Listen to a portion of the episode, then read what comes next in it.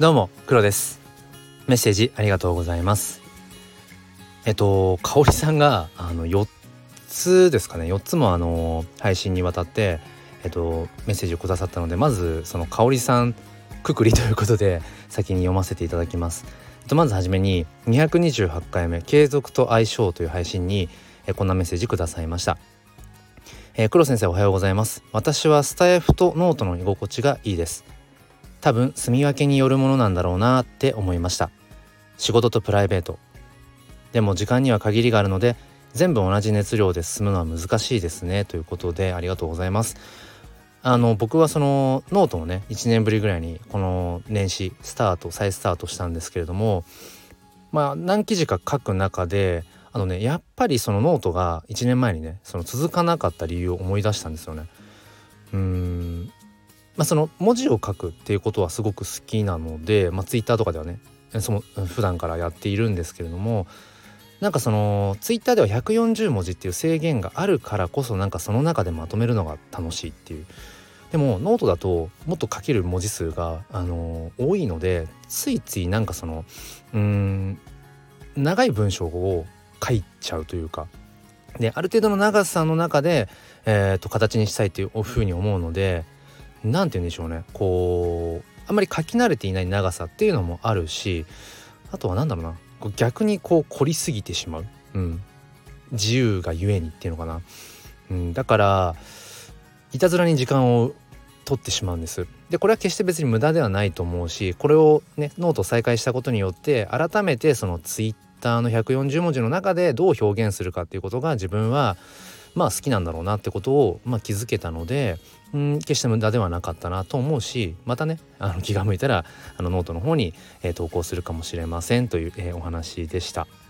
えー、そして次に218回目、えー、ノートを再開した理由っていう、えー、ちょっと前後するんですが放送にかおりさんが、えー、黒先生のノートの世界観とっても好きですまるで好きな歌の歌詞をなぞってるような感覚になりましたっていうありがたいメッセージをくださったにもかかわらず、えー、そこから10日後にはちょっとノート、うん、やっぱりなんか自分にはあんまり続かなさそうですっていう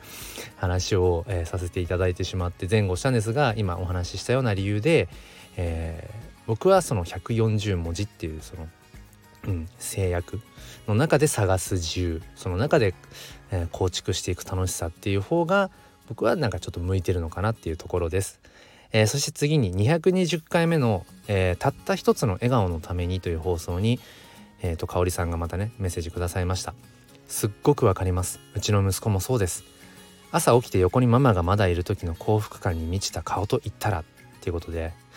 あのこの回ではその4歳の娘が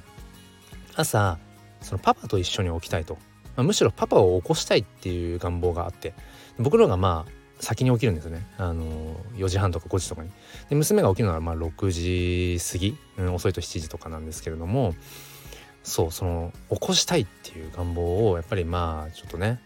うん叶えてあげたいっていうとちょっとうんなんか仰々しいけど、うん、と思ってうん試しにその前の晩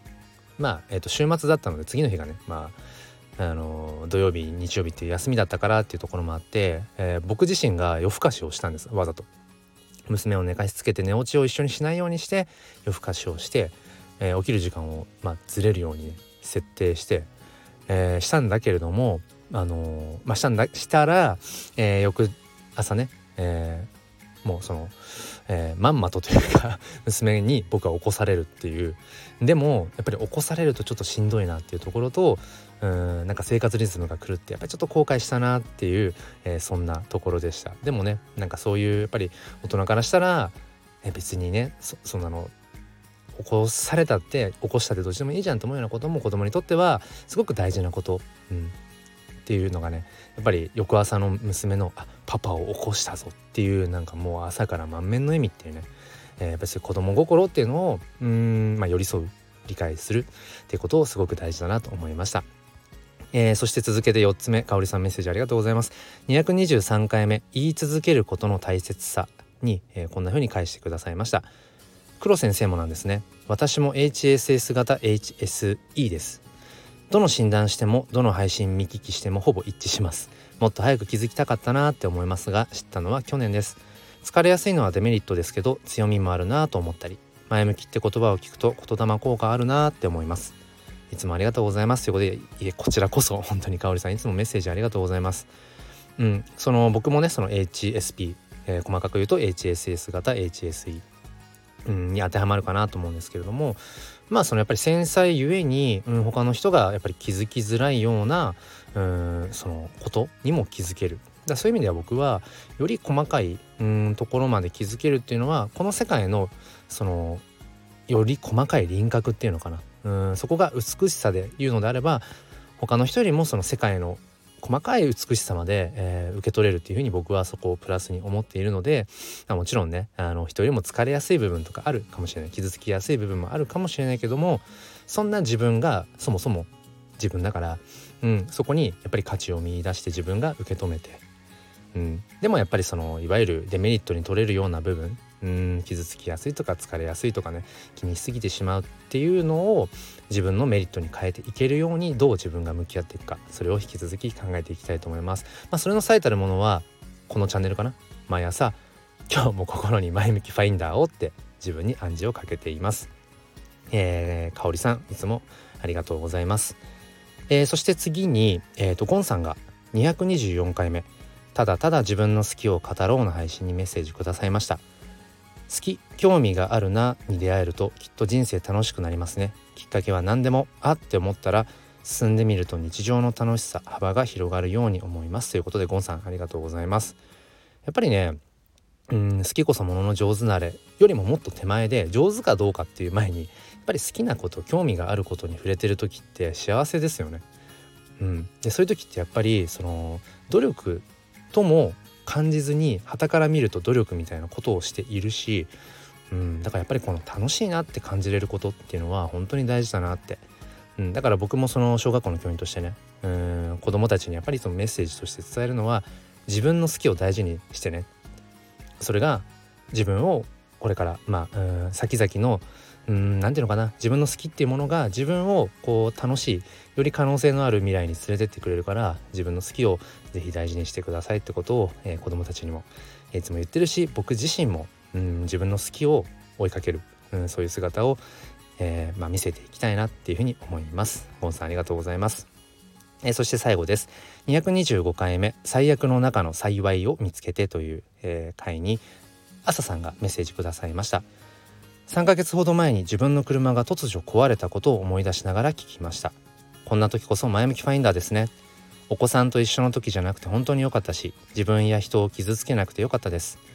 車なし生活は不便かもしれませんがこれまた前向きに新しい発見につながることを祈っています。ということで